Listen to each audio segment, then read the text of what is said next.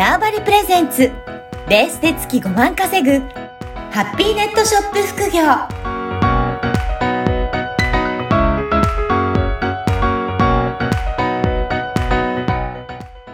こんにちは、小ラボの岡田です。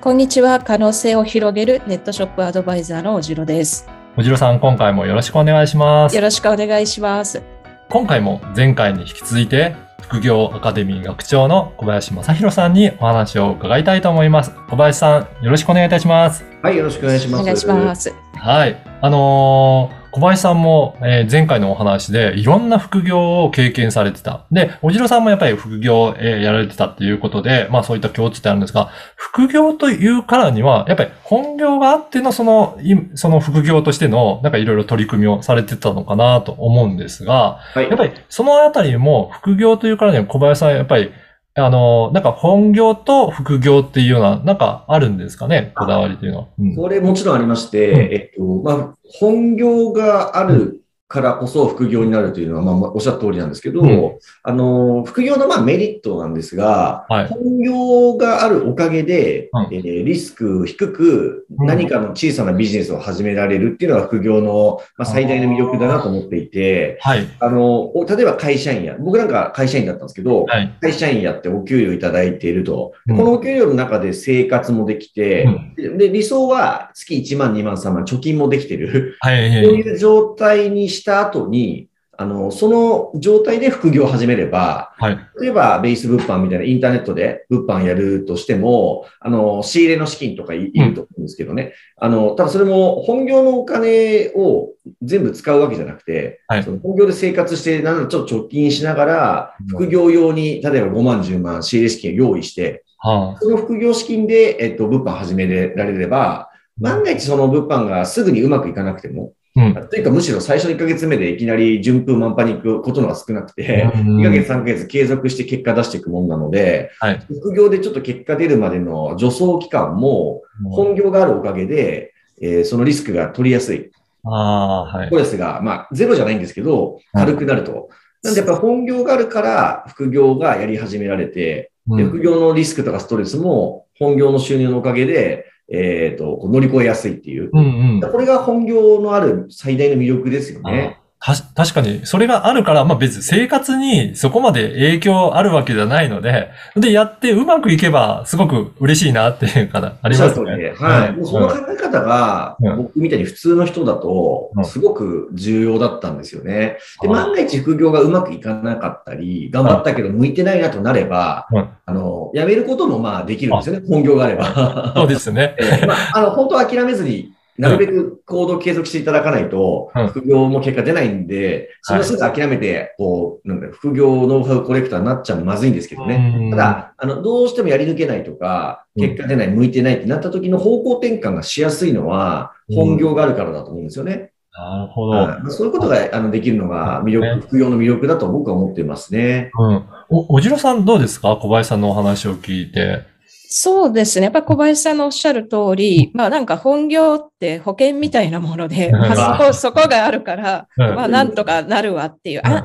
安心感ですよね。で、うん。余裕持って何かことに取り組むってすごい大事なんですよ。いろんな、な可能性が見えるので。うん、で、まあ私なんかちょっと特殊なパターンで、最初、やらざるを得なくって、あの、本当お金0円から物販を始めてたんで、となると、あの、こう可能性いっぱいあるけど、そこしか選択肢がないのと、やっぱうんりは、なかなか発展もしづらいんですけど、やっぱり本業を持ちつつ、本業っていうか別に、まあ、ちゃんと収入があるうん。仕事を持ちつつ、物販でやると、やっぱり今まで探せなかったものとかも探せるようになるし、はい売れな、う売り方とかもいろんな売り方試せるようになって広がる、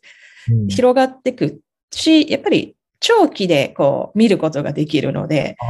で、まああとそうですね、あの、そんな物販って、あの、メルカリとかで売るとかだったら今日売って明日売れるかもしれないですけど、ちゃんと取り組むと、あの、ちゃんとっていうか、ベースとか作って取り組むと、やっぱり結果出すのに時間かかっちゃうので、はい。そこを、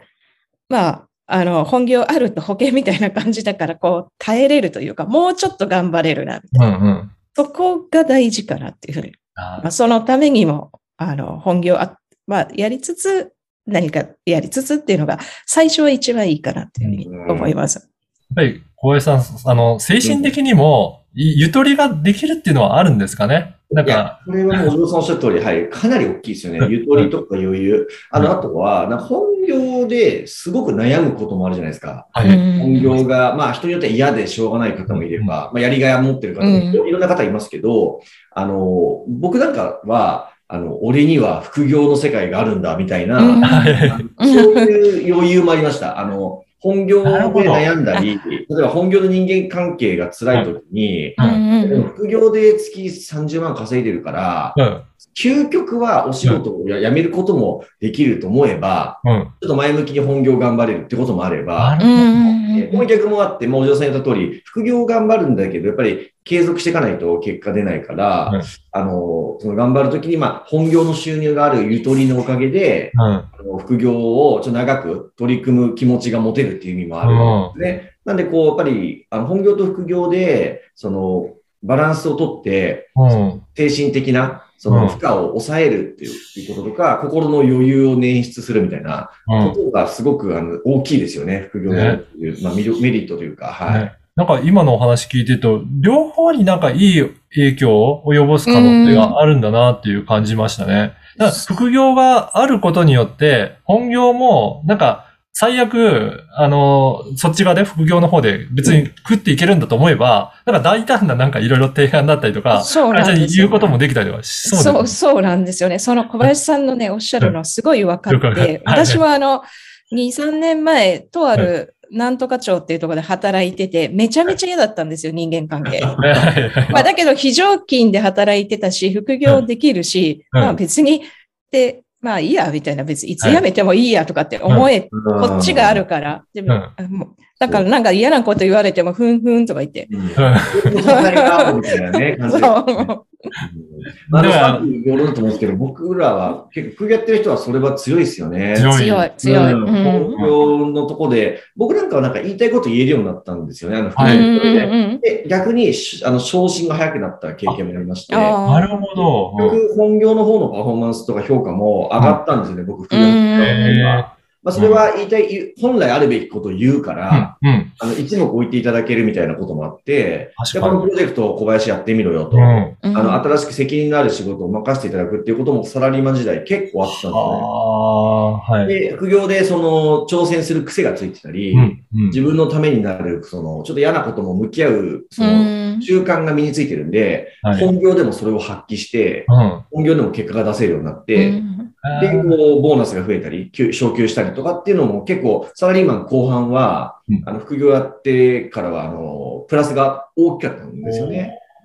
そうなんですね。うんやっぱりそういったことで活かしていくっていうことも本業の方にも活かせるっていうことで、なんかすごく、なんか両方のメリットがあるんだなっていうん思いましたね。はいそうですよね。うんあとなんかこの副業のために行った交流会とかの人が本業の仕事で役立ったりとか、そういうのもあっ